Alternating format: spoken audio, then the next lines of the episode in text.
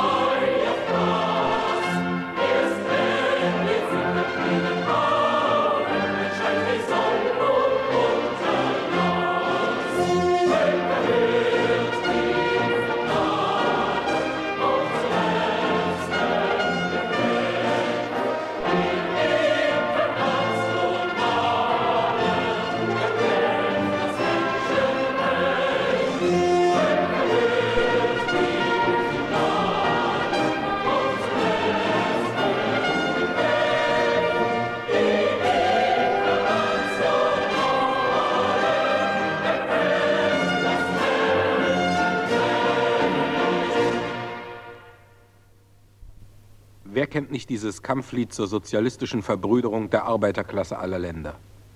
Es wurde Ende des 19. Jahrhunderts zur Hymne der internationalen Arbeiterklasse und ihrer Parteien. In welches Land ein klassenbewusster Arbeiter auch geraten, wohin ihn sein Schicksal auch verschlagen, wie sehr er sich auch als Fremder fühlen möge, ohne Kenntnis der Sprache, ohne vertraute Menschen, fern von der Heimat, doch mit der bekannten Weise der Internationale kann er Genossen und Freunde finden. So charakterisierte Wladimir Ilyich Lenin im Jahre 1913 die große völkerverbindende Rolle dieses Liedes. Aber ein Jahr später, 1914, haben die reformistischen Führer der Sozialdemokratie auch dieses Lied, die Internationale, verraten. Heute wird sie überall in der Welt von den wirklichen Sozialisten, von den revolutionären Arbeitern aller Länder gesungen. Der in ihr enthaltene Kampfruf ist auf einem Drittel des Erdballs in den Ländern des Sozialismus verwirklicht. Die DDR wird 40 Jahre alt. Was wünschen Sie Ihren Bürger und Bürgerinnen dem Staat? Also ich persönlich wünsche mir, dass zum Beispiel jetzt Reformen erstmal auf, als allererstes Reform, zum Beispiel wie Gorbatschow hat ja vor, sich unter vier Augen mit dem Herrn Honecker zu unterhalten, ja, dem irgendwelche Vorschläge zu machen, was zu ändern ist. Ja, auf alle Fälle erstmal. So kann es nie weitergehen, wie es jetzt ist. Also die Regierung, das müsste alles ein bisschen umgestaltet werden. Mehr Reisefreiheit, mehr Großzügigkeit, überhaupt Meinungsfreiheit, mehr. Es ist wirklich echt zu wünschen, dass sich da drüben einiges ändert. Gerade in den letzten Wochen, Monaten hat sich das rauskristallisiert, dass diese Politik eben falsch und fehl am Platz ist. Man kann bis hoffen, dass es besser wird, denn die Menschen, die arbeiten ja auch und haben sich so einen Staat, also Anfangsstadien, wo, wo dieser Staat aufgebaut wurde, sich garantiert was anderes vorgestellt. Ja, also ich würde mir wünschen, Reform in erster Linie, Reisefreiheit, wirtschaftliche Verbesserung und äh, dass die Menschen drüben von den eigenen Leuten so behandelt werden wie Menschen. Diesen Leuten, die noch dort sind und die zur Stange halten, dass diese Menschen äh, erhört werden, dass der Wille des Volkes erhört wird und nicht der Wille der Partei den Bürgern, den Kindern und allen anderen Leuten aufgedrückt wird. Ja. Laut äh, Verfassung und laut Statut und was weiß ich alles ist das ein Staat der Arbeiter und Bauern, was man aber in den 40 Jahren, wie dieser Staat existiert, nie gespürt hat. Das war ein Staat der Genossen und Genossinnen, ein Staat der Partei, die ihr Schema sich gemacht haben und in dieses Schema die Leute hineingedrückt haben. Und wer nicht wollte, der musste das zu spüren bekommen. Dass endlich mal der Wille des Volkes erhört wird. Und wenn es zur Reform kommen sollte, ja, dann bin ich der Letzte, der das nicht begrüßen würde. Ich würde das so sehr unterstützen. Und leider ist es nicht immer möglich, dass man selber mit eingreifen kann dann. Aber wir werden weitersehen, wie die Geschichte ihren Lauf nimmt in DDR. Staat wünscht, dass naja, den Bürgern mehr Freiheit, mehr Reisefreiheit, mehr Meinungsfreiheit, Pressefreiheit und naja, wir sollen versuchen, aus dem Land das Beste rauszukriegen, ohne SED.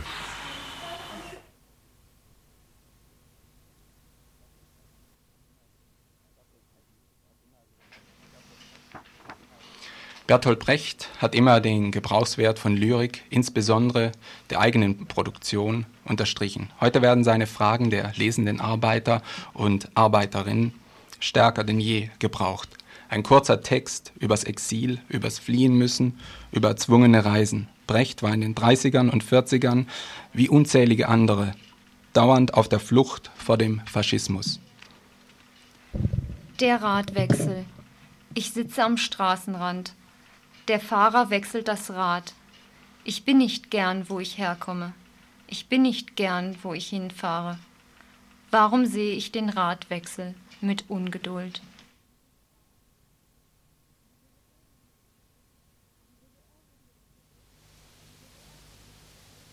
Die DDR wird jetzt 40 Jahre alt. Was wünschen Sie Ihren Bürger und Bürgerinnen? Was wünschen Sie dem Staat? Dass sie äh, freier leben können und ihr Leben so gestalten können, wie sie das möchten. Wir ihnen wünschen, eine gewisse besser geht, wie es jetzt geht, und dass sie eine gewisse Freiheit bekommen und dass es dass sie in ihrem eigenen Land Ordnung erbringen, dass die Bürger dort bleiben und nicht alle hierher kommen müssen, um in der Freiheit zu sein. Etwas mehr Freiheit.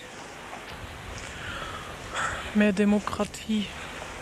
Ja, ich wünsche, dass ähm, ähm, das Fundament, das, das Fundament und ähm, die Staatsphilosophie und alles, was drüben seit 40 Jahren da herrscht, seit der Gründung, dass das abgelöst wird von einem realistischen, echten Glauben an Jesus Christus anstatt Marxismus. Also das ist für mich die Lösung. Wenn die Leute eine Beziehung zu Gott haben, zu Jesus Christus, dann können sie die Probleme auch anpacken. Dann ist überhaupt eine Chance, denn aus eigener Kraft haben die Menschen keine Chance. Sie müssen also einen Draht nach oben haben. Mehr Reformen. Naja, also ich bin dafür, dass die Mauer wegkommt. Mehr so wie bei uns so. Freiheit. Was wünsche ich dem Staat? Ja, der Staat, Staat, eine komplexe Frage. Der Staat muss zu Reformen kommen. Das ist aber das Problem, dass die einzige Reform sein kann, dass die DDR freizügig wird. Und die Freizügigkeit kann sie nicht werden als Staat DDR für mich, sondern nur in der gesamteuropäischen Friedenslösung. Und nicht einfach, die können nicht einfach die Grenze abreißen, das geht nicht. Und solange die DDR nicht freizügig bleibt, oder also nicht freizügig bleibt, ja, die können nicht die Grenze einfach aufmachen und innerhalb dann irgendwelche wirtschaftliche Reformen machen, weil die Leute gehen, wegen fehlender Freizügigkeit. Und nicht aufgrund. Ich kann nur sagen, dass ich sachlich seine Argumente voll unterstützen kann. Die Frage ist natürlich nur, wie das Ganze vonstatten gehen soll. Und ich glaube, dass da der entscheidende Punkt halt eine veränderte Personalpolitik nur ist. Dass halt sich äh, in den Personen, in den Führungspositionen was ändert, ähnlich wie es in, in, der Sowjetunion vor kurzem war. Und das ist die einzige Hoffnung, dass da was abgehen könnte. Ja, so dasselbe wie wenn auch äh, Deutschland, also BRD, 40 Jahre, alles Gute. Ich denke auch, dass es ihnen gut geht, so wie uns. Ne?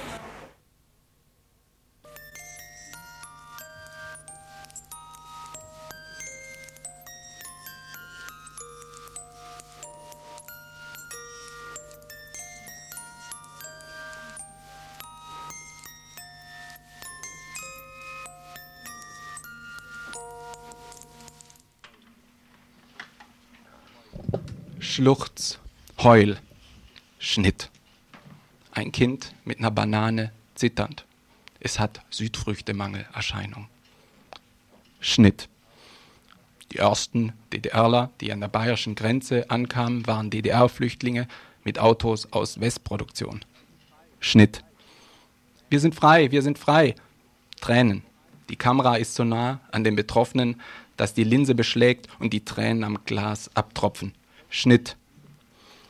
Selten wurden Gefühle von Menschen dermaßen ausgebeutet und schadenfroh betroffen dargestellt wie in diesen Tagen. Deutsche Flüchtlinge für die sogenannten freien Medien ein willkommenes Spektakel. Und die Fernsehgemeinde schluchzt mit. Zur Sentimentalität und Rührseligkeit ein paar Zeilen von Arnold Hauser. In Anlehnung an Hausers allgemeine Ausführung zur Sentimentalität kann gesagt werden, Niemand ist so gerührt über das Schicksal unglücklicher Fernsehhelden wie die Zuschauer, die, die im Leben nie Mitleid empfinden. Ihre Rührung ist wie der Sentimentalismus romantischer Generationen der Ausdruck eines Mangels, die Ersatzleistung für die Unterlassung aktiver Teilnahme. Keine Generation ergeht sich mit so viel Behagen und Genugtuung in gefühlvollen Geschichten und melodramatischen Situationen wie die, die ihr Gefühlsleben nicht frei entfalten kann.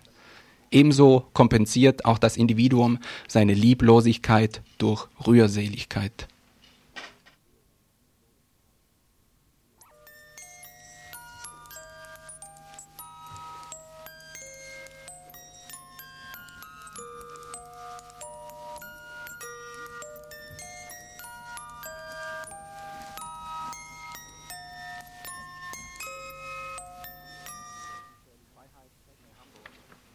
Freiheit in Hamburg. Michel Long, Sprecher der Sinti und Roma, bittet um Unterstützung. Vor fünf Wochen hatten sich äh, 200 Roma auf das Gelände des ehemaligen Konzentrationslagers Neuengamme bei Hamburg äh, versteckt, weil sie äh, befürchten mussten, abgeschoben zu werden. Am äh, vorigen Montag wurden sie von einem massiven Aufgebot der Hamburger Polizei hinausgeprügelt. Zum ersten Mal hat sich äh, die deutsche Polizei erlaubt, eine KZ-Gedenkstätte zu stürmen, mit dem Hinweis, äh, wir würden äh, die Opfer verhöhnen. Dabei sind wir die Opfer. Und uns gehört die Gedenkstätte. Seitdem befinden sich unsere Menschen zum Teil im Untergrund, zum Teil leben 120 in der Friedenskirche in Altona, um gegen die Vertreibung der Roma aus Hamburg zu protestieren. Äh, wird morgen eine Demonstration am Sonnabend äh, von verschiedenen Gruppen durchgeführt. Treffpunkt 13 Uhr, äh, Hamburger Hauptbahnhof am Biberhaus, das ist das Haus der Ausländerpolizei. Außerdem veranstalten wir am kommenden Montag um 11 Uhr in Bonn im Tulpenfeld eine Presseerklärung, eine Pressekonferenz zu diesem Thema. Wir bitten alle, die uns hören, uns zur Hilfe zu kommen, uns zu unterstützen. 1500 Roma sollen aus Hamburg vertrieben werden, 50 Jahre nach Beginn des Zweiten Weltkrieges, weil der Hamburger Senat ähm, eher seine Brüder und Schwestern aus der DDR hier haben will als uns Zigeuner.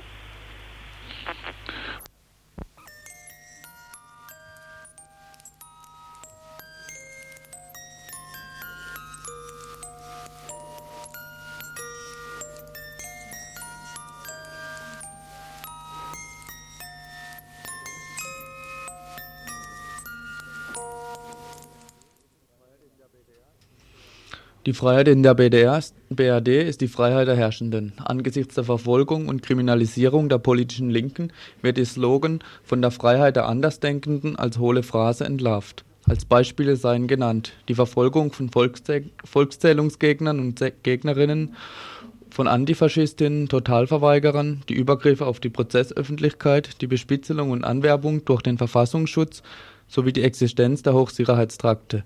Nicht zu vergessen sind die Drangsalierungen von Schwulen, AIDS-Kranken, Flüchtlingen und anderen gesellschaftlichen Randgruppen. In Stuttgart gründet sich, gründet sich heute die Bunte Hilfe Stuttgart. Die Bunte Hilfe versteht sich als Organisation von unten gegen jede Form der Staatsgewalt. Zu ihrer Arbeit gehört die Unterstützung von politischen Gefangenen, Prozesshilfe, Öffentlichkeitsarbeit sowie die Organisation der Antirepressionsarbeit.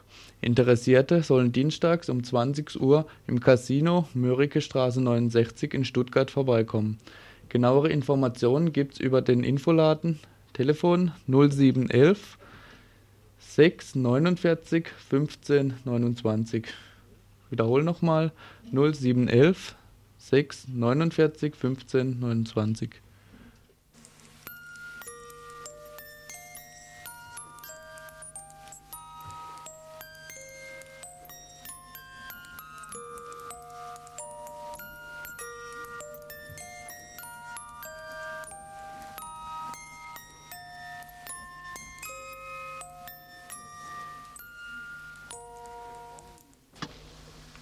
Die Reformen, die in der DDR gefordert werden, haben in der Sowjetunion schon erste Resultate erzielt.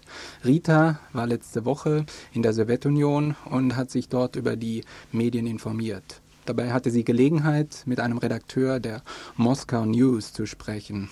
Rita, was ist die Moskau News und was ist ihre Aufgabe? Bis Mitte 86 war die Moskauer News vorbehalten für ausländische Touristen sowie ausländische Studierende. Sie war auch die Zeitung, die im Ausland in vielen Sprachen verbreitet wird. Und sie hatte einen Werbungs- und Informationscharakter für die KPDSU. Heute hat sich dieser Charakter verändert. Äh, sie richtet sich mehr an den sowjetischen Leser und äh, als Abfallprodukt in Anführungsstrichen auch an die Ausländer, Ausländerinnen. Darin werden die Probleme der Perestroika behandelt sowie äh, Lösungswege gesucht. Also hat sich die Arbeit bei der Moskau News mit Glasnost geändert? Es gibt eine neue Funktion für die Journalistin? Äh, sagen wir mal so, Sie sind halt alle auf Perestroika und Glasnost eingestimmt. Das äh, kann Mensch am besten an der Veränderung der Redaktion sehen. Es hat sich nämlich nichts verändert. Der äh, Chefredakteur der Moskauer News, mit dem äh, ich gesprochen habe, der war vorher 20 Jahre lang bei der Istvestia, hat also Brezhnev und so weiter durchgemacht und jetzt ist er voll auf Perestroika eingestellt dem Kurs zugetan. Also Kontinuität, ja? Ist, gewahr, ist gewahrt. Trotzdem hat sich so einiges in der sowjetischen Medienlandschaft getan. Früher waren die Zeitungen eigentlich alle mehr oder weniger gleich. Sie haben das Gleiche berichtet und hatten kein eigenes Profil. Wichtig ist aber trotzdem zu sagen, dass äh, eine strikte Einteilung der Medien in politische Richtungen in der Sowjetunion bisher noch nicht möglich ist. Aber zum Beispiel die, wenn man die Istvestia und die Moskauer News vergleicht. Die Istvestia ist eine offizielle Zeitung und die Moskauer News ist sozusagen die Stimme der Öffentlichkeit, die äh, eine breite Palette von Autoren äh, vom Kurs Jelzin, Gorbatschow, Ligatschow veröffentlicht. Und die ist Vestia, die kümmert sich mehr um die Räte der Volksdeputierten und möchte dort mehr Demokratie einführen. Ja. Nochmal eine Frage zu den äh, Journalisten und den Journalistinnen. Gibt es für Sie durch Glasnost eine veränderte Funktion? Hat es eine Umdefinition dessen, was der Journalist in der Gesellschaft bewirken soll, gegeben? Also früher war die Aufgabe des Journalisten folgendermaßen definiert. Der Journalist ist ein treuer Gehilfe der Partei. Heute wird gesagt, das ist er nicht mehr. Trotzdem ist es für mich das Gleiche, weil es heute nur anders genannt wird. Der Journalist ist heute verantwortlich, selber an der Verwirklichung der Ziele teilzunehmen. Das lässt sich zum Beispiel an einem, daran illustrieren, wie früher über die Bundesrepublik berichtet wurde. Vor ein paar Jahren war die Bundesrepublik noch der Ernstfeind des Kapitalismus für die Sowjetunion, also musste der Journalist nur Schlechtes berichten. Heute ist es so, dass die deutsche Wirtschaft in der Sowjetunion investieren soll. Deshalb muss jetzt ein Journalist auch Gutes berichten. Wenn ein Journalist nur Kritik leistet, muss er in die Sowjetunion zurück. Ja, zum Schluss äh, nochmal zur neuen Offenheit. Ähm, wo kommen in den Medien, wo kommen die Oppositionellen, die linken Kritiker des Kurses zu Wort? Gibt es für die einen Platz in diesem System oder wo tauchen die auf? Also es ist folgendermaßen, die Jelzin-Anhänger, ähm, die kommen zu Wort, so wie Gorbatschow und Ligatschow, der ja den konservativen Kurs vertritt. Allerdings gibt es auch Kräfte wie zum Beispiel Boris Kagalitzki, der Mitglied im Koordinationsrat des neuen sozialistischen Komitees ist, das sich Ende August gebildet hat und zu den extrem, in Anführungsstrichen, extrem Linken gehört und dafür gibt es keinen Platz. Auf die Frage, warum nicht, er interessiert die Zeitung nicht. Er hat dafür keine wichtigen Beiträge.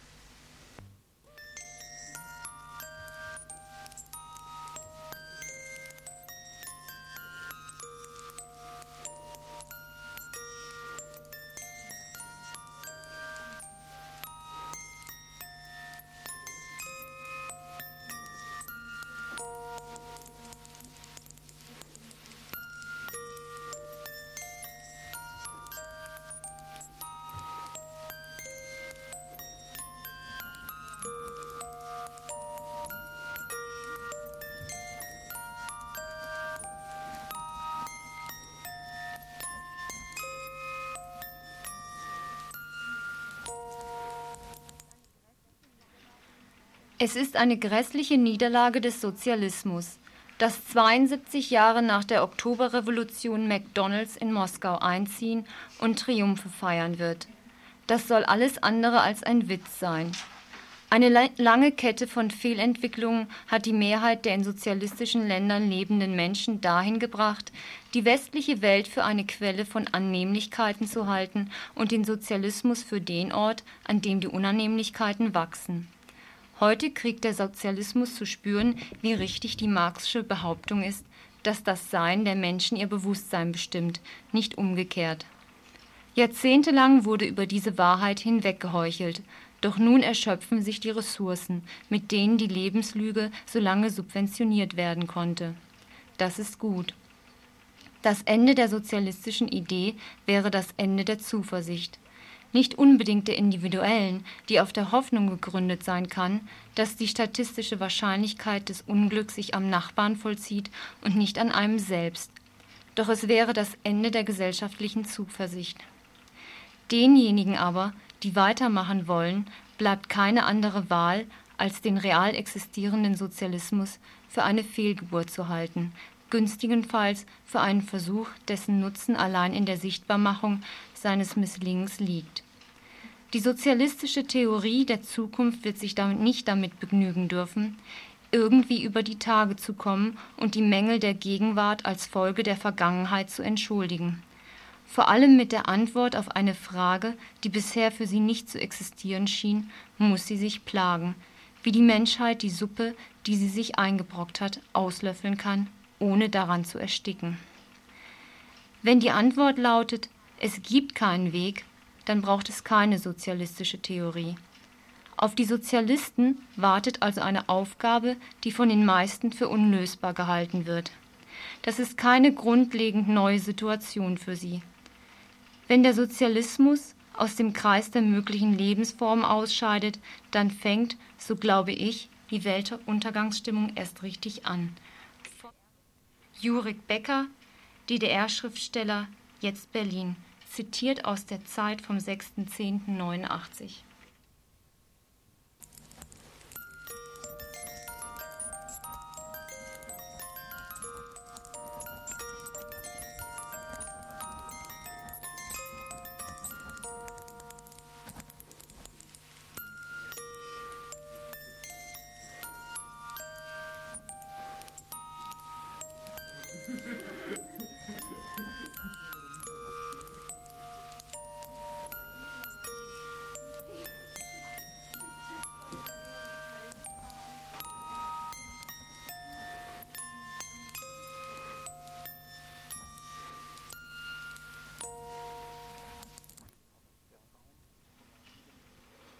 Der Traum vom Fliegen ist auch ein Traum vom Abwerfen materieller Beschränkungen.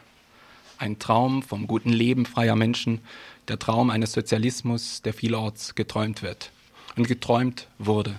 Wir brauchen den Traum vom freien Leben nicht aufgeben, auch wenn uns dieser Tage das Ende des Traums dauernd eingeredet werden soll. Zum Schluss noch einmal Bertolt Brecht, wir werden fliegen. Der Schneider von Ulm, 1592. Bischof, ich kann fliegen, sagte der Schneider zum Bischof. Pass auf, wie ich's mach. Und er stieg mit so'n Dingen, die aussahen wie Schwingen, auf das große, große Kirchendach. Der Bischof ging weiter. Das sind lauter so Lügen. Der Mensch ist kein Vogel. Es wird nie ein Mensch fliegen, sagte der Bischof vom Schneider. Der Schneider ist verschieden, sagten die Leute dem Bischof. Es war eine Hatz. Seine Flügel sind zerspellet und er liegt zerschellet auf dem harten, harten Kirchenplatz. Die Glocken sollen läuten, es war nichts als Lügen. Der Mensch ist kein Vogel. Es wird nie ein Mensch fliegen, sagte der Bischof den Leuten.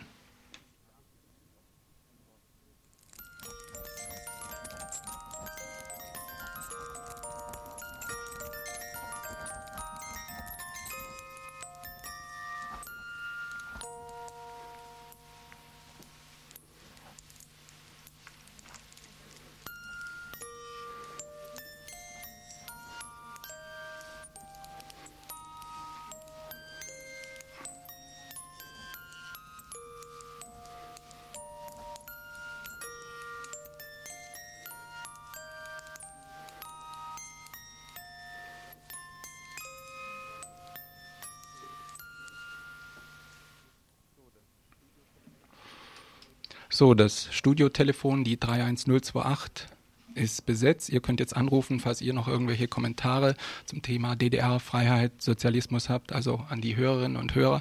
Ihr könnt euch jetzt in die Sendung einschalten. Wir machen weiter äh, mit Veranstaltungshinweisen.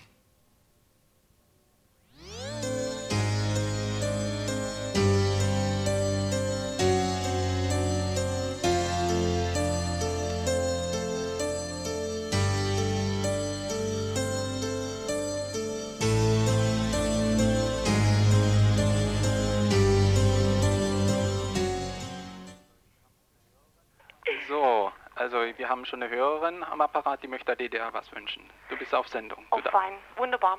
Also ich wünsche der DDR, dass sie keine 41 Jahre alt werden möge, genauso wie ich das keinem anderen Staat auf der Erde wünsche. Mit anarchistischen Grüßen. Ne? Ciao. Tschüss.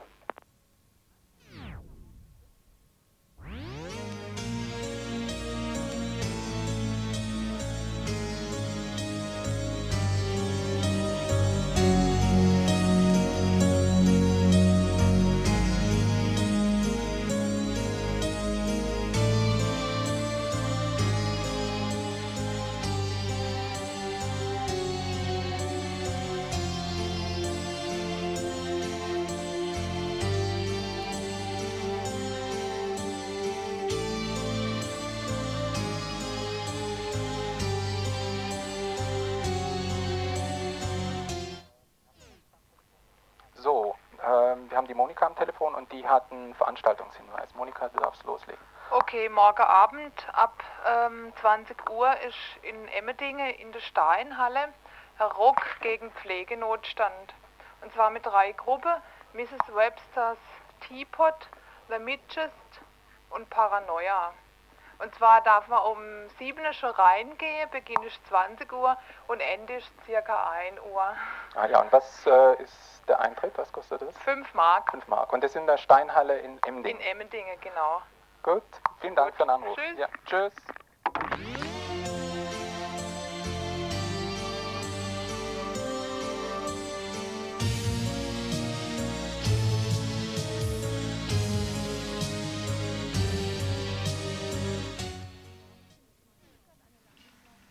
Morgen findet in Stuttgart eine landesweite Demo für HIV-positive Menschen statt. Ich sprach heute mit einer Frau von der AIDS-Hilfe Freiburg und wer das organisiert hat.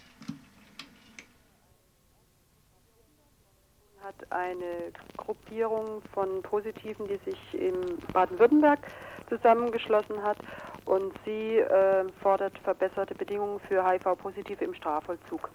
HIV-Positive im Strafvollzug, das bedeutet doch, dass davon hauptsächlich Drogenabhängige betroffen sind, oder? Stark auf Drogen, Drogenabhängige. Und es ist ja auch bekannt, dass äh, innerhalb der Strafvollzugsanstalten die ähm, Infektionsgefahr sehr hoch ist, weil ähm, keine äh, Spritzen zur Verfügung stehen und häufig Spritzen gemeinsam benutzt werden und da einfach Infizier Neuinfizierungen stattfinden. Und was soll damit bezweckt werden? Ja, es ist eigentlich so äh, auch ein Appell an die äh, Vollzugsanstalten, den Drogenabhängigen Spritzen zur Verfügung zu stellen. Bisher gab es da überhaupt keine äh, Reaktionen drauf. Die Gefängnisleitungen äh, leugnen schlichtweg, dass überhaupt viele Drogenabhängige in den Gefängnissen sitzen, aber ist eigentlich eine bekannte Tatsache, dass es anders ist. Ne? Und wollte er dadurch an die Öffentlichkeit gehen, um dann Druck auf die Anstalten auszuüben? Ja, ich weiß nicht, ob man Druck ausübt dadurch. Ich denke, es müsste eine Einsicht einfach erstmal da sein. Und wenn man Neuinfektionen vermeiden will, dann wäre das einfach eine, eine grundlegende Sache, Spritzen zu vergeben. Zuerst mal ein Problembewusstsein schaffen. Ja, ja überhaupt zu dem Problem zu stehen. Ne? Das wird schlichtweg verleugnet. Mhm. Und was läuft denn dazu auf landesweiter Ebene? Läuft da irgendwas in Freiburg?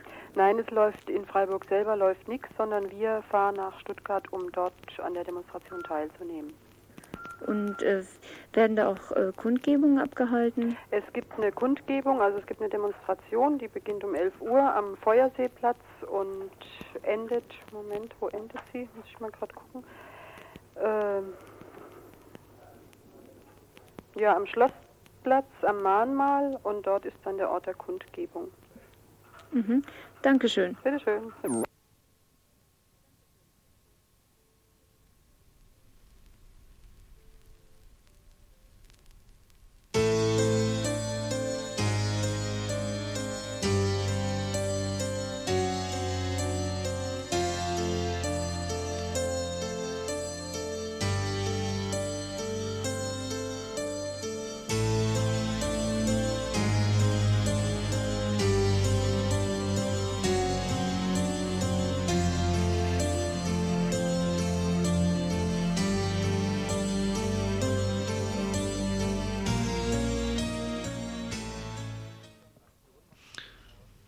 In einer gemeinsamen Aktion machten heute Morgen Wohnraumplenum UASTA und GEW gegen die Zimmervergabepolitik des Studentenwerks mobil. Mit der Übergabe von 150 Unterschriften wollten sie ihrer Forderung nach einer gerechten Zimmervergabe Nachdruck verleihen. Der Unmut der Studenten und Studentinnen entzündete sich daran, dass bei der Zimmervergabe nach dem Ellbogenprinzip vorgegangen wird, sprich der Stärkste und Rücksichtsloseste seine Bude bekommt. Der Geschäftsführer Müller-Klute bestritt zunächst diese Praxis und gab dann bekannt, dass sich das Problem durch die Abnahme von Wohnungssuchenden von selbst löst. Sein Spott gipfelte darin, dass er den Wohnungssuchenden den Rat gab, doch nach Göttingen zu gehen, wo es ein gerechtes Vergabeverfahren gibt. Jeder weiterer Kommentar vom Verwalter unseres Studentenwerksbeitrages ist da wohl überflüssig.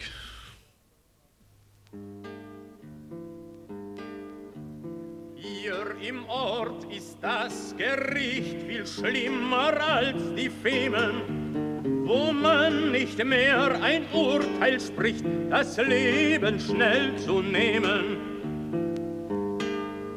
Hier wird der Mensch langsam gequält, hier ist die Folterkammer.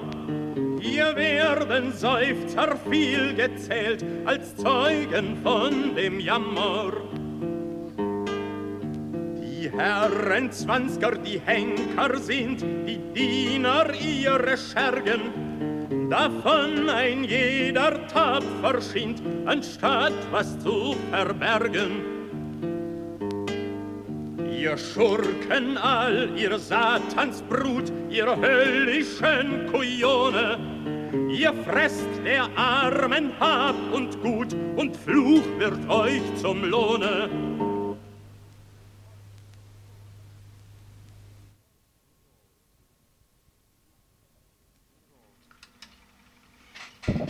So, zum Schluss noch ein paar Veranstaltungshinweise. Äh, zum einen hier Bilderbuchkino mit 50 Dias von Werner Färber, Sonntag, 8. Oktober um 11 Uhr im Vorderhaus der Fabrik in der Habsburger Straße 9. Dann morgen findet eine Radtour durchs Dreisamtal statt. Und zwar lädt dazu ein der Verkehrsclub der Bundesrepublik Deutschland, der VCD, also der Alternative Verkehrsclub. Und sie fahren am Samstag, den 7.10. um 10 Uhr an der Zinnfigurenklause am Schwabentor ab. Rückkehr 15.43 Uhr am Bahnhof Freiburg-Viere. Und zwar wird diese kleine Herbstradtour zusammen mit Oberbürgermeister Dr. Böhme gemacht.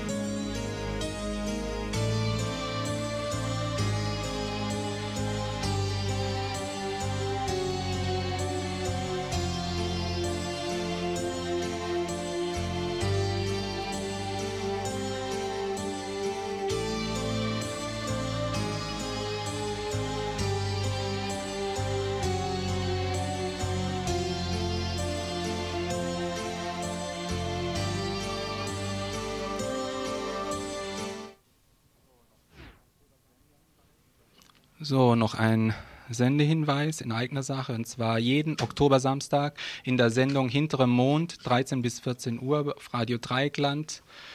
Ähm, eine Sendung über die bitteren Erfahrungen der Mülheimer Juden. In vier Folgen, 7. bis 28. Oktober, jeweils Samstag um 13 Uhr und von der Mülheimer Redaktion.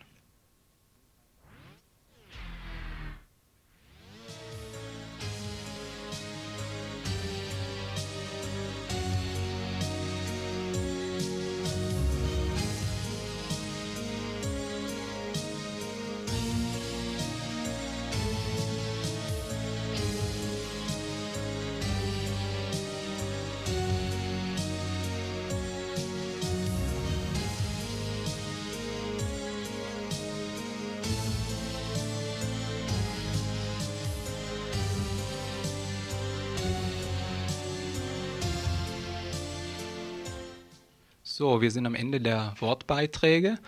Zum Abschluss, wir runden das Info mit klassischer mittelarabischer Musik, die die Rita mitgebracht hat, ab.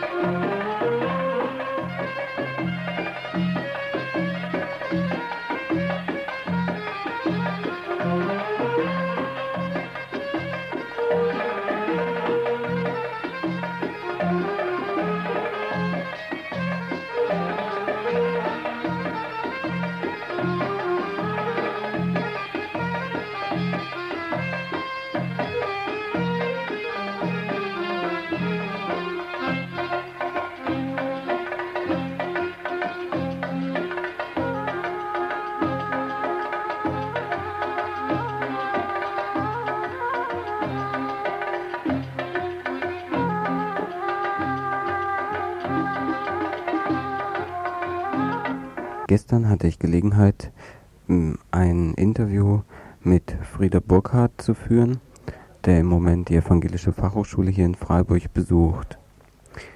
In unserem Gespräch, denn es war eigentlich mehr ein Gespräch, äh, konnte er ausgiebig über die politische Situation drüben und seine Einschätzung dazu äh, Stellung nehmen, persönliche Meinungen äh, zur Veränderung drüben unterbringen und zuletzt auch noch ausführlich über seine Arbeit, seine ja auch zum großen Teil antifaschistische Arbeit, so würde ich es vielleicht mal bezeichnen, berichten.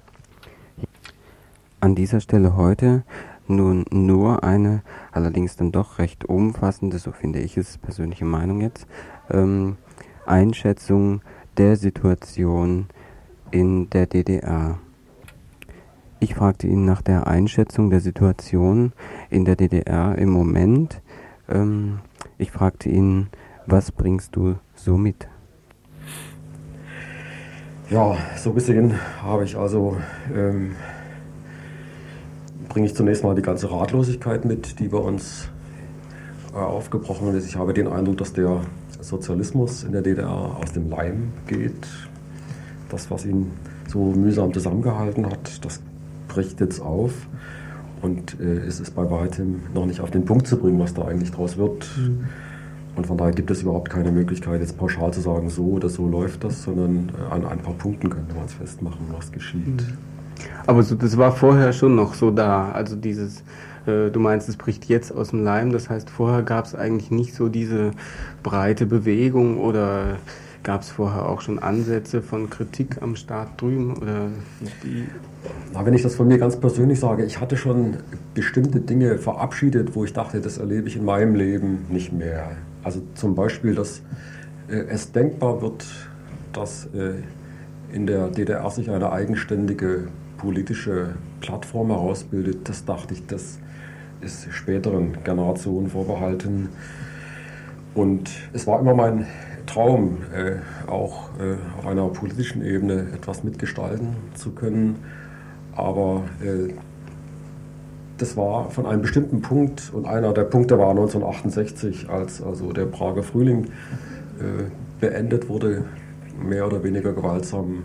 Von da an war es immer undenkbarer geworden und jetzt ist also eine völlig neue Situation entstanden, die Öffnung und Bewegung verheißt und da möchte ich mich gern daran beteiligen. Mhm. Also das, das, ist so deine Einschätzung, 68 ging so quasi die Hoffnung auch ein bisschen mit zugrunde ja. und vielleicht auch so ein bisschen durch Bewegungen oder Entwicklungen in Polen oder Ungarn oder so, dass äh, da jetzt auch zu euch dann die das rüberschwappt oder ist es irgendwas ja, das entscheidende Datum ist sicher äh, all das, was mit dem Regierungsantritt von Gorbatschow begonnen hat. Dass also unser großes äh, Brudervolk im Osten, das also aus Richtung Sonnenaufgang plötzlich äh, so eine Möglichkeit zu denken und zu reden und sich zu äußern in unser, über unser Land hereinbricht und wir also unsere Orientierung nicht mehr, wie das viele bisher getan haben, vom Westen her beziehen müssen, sondern dass wir einfach das, was im eigenen Lager, und damit meine ich also jetzt zunächst mal etwas pauschal gefasst, äh, die Länder, die osteuropäischen Länder einschließlich der Sowjetunion, dass da also Dinge gesagt werden können, gedacht werden und von uns zitiert werden können, die also ganz erstaunlich sind, sodass also das das äh, entscheidende Datum für Öffnung und Aufbruch und die äh, Bereitschaft, Veränderung zu denken und Gestalt gewinnen zu lassen mhm. sind. Also mit einem Namen. Meister Gorbatschow, wobei ich natürlich äh, inzwischen gemerkt habe, dass es mir schon lieber wäre, äh, man würde in der DDR nicht auch einen Gorbatschow finden, sondern wir würden äh, jetzt das, was äh, Gorbatschow in einer Person äh, anbietet, dass wir das äh, kollektiv vollziehen von der Basis her. Dass wir also mhm. nicht ein Väterchen haben, dem wir alle treu und bieder neu folgen, sondern dass wir das ja, als eine Bewegung die Basis hat, die unten beginnt und die von unten und nicht, also induktiv und nicht deduktiv passiert. Hm.